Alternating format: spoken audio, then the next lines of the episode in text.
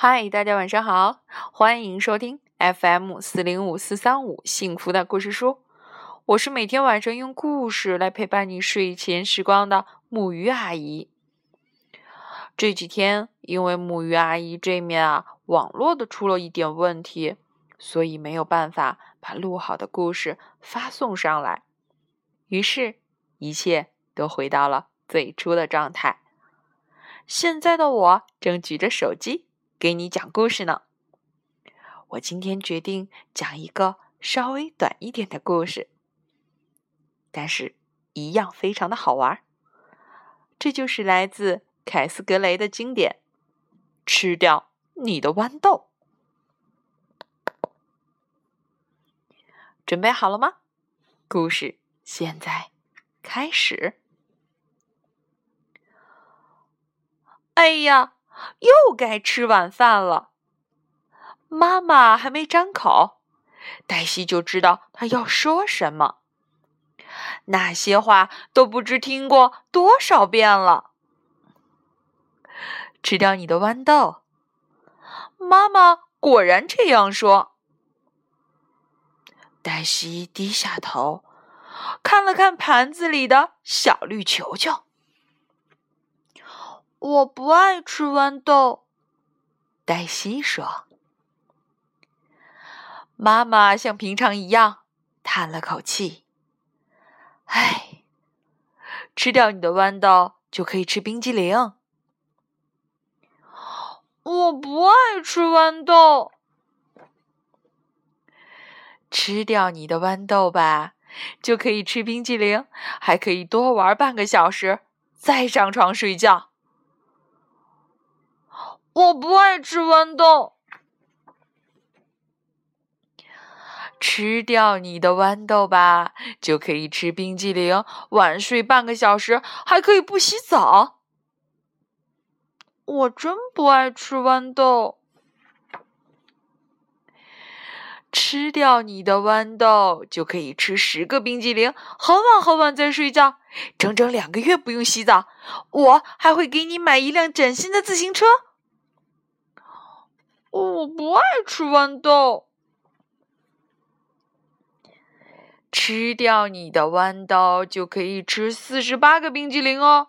玩到半夜再睡觉，永远也不用洗澡，还会给你买两辆新自行车，再加一头小象。我不爱吃豌豆，吃掉你的豌豆就可以吃一百个冰激凌。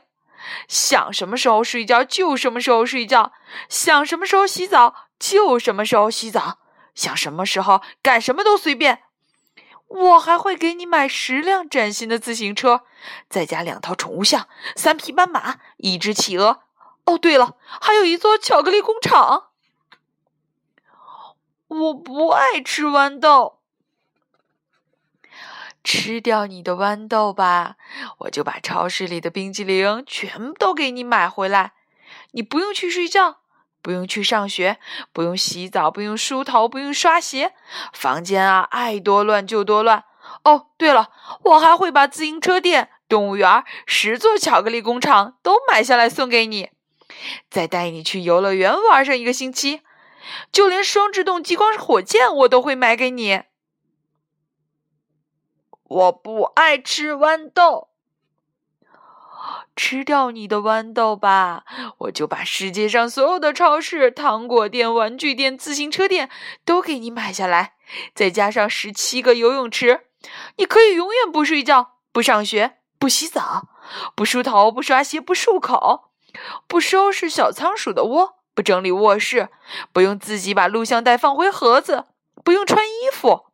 我再给你买下非洲大陆和九十二座巧克力工厂，还可以搬到游乐园里去住。你想要多少个火箭，就给你买多少个，就连地球、月亮、星星还有太阳都给你买下来。哦，还有，还有，还有，还给你买绒毛的铅笔盒哟。妈妈。是不是无论怎样，你都想让我把豌豆吃了吗？是啊。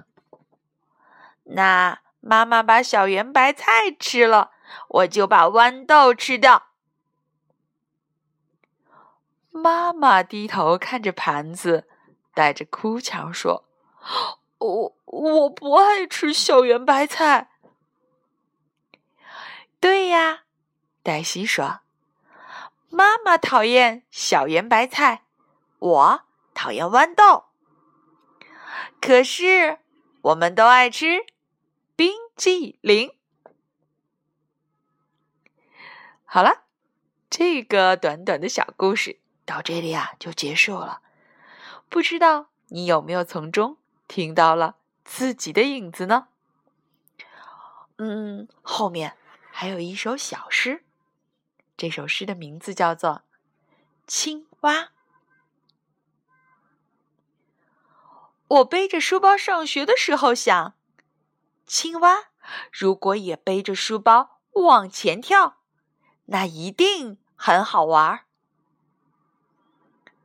我做早操的时候想，青蛙如果也排着队做早操，那一定很好玩儿。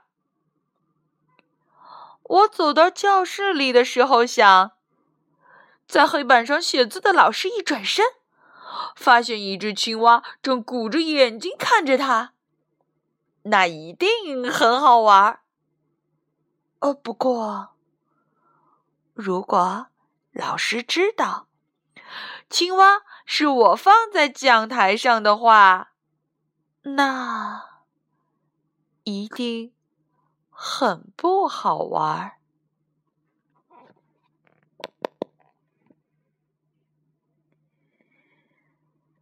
好了，今天的内容就到这里啦。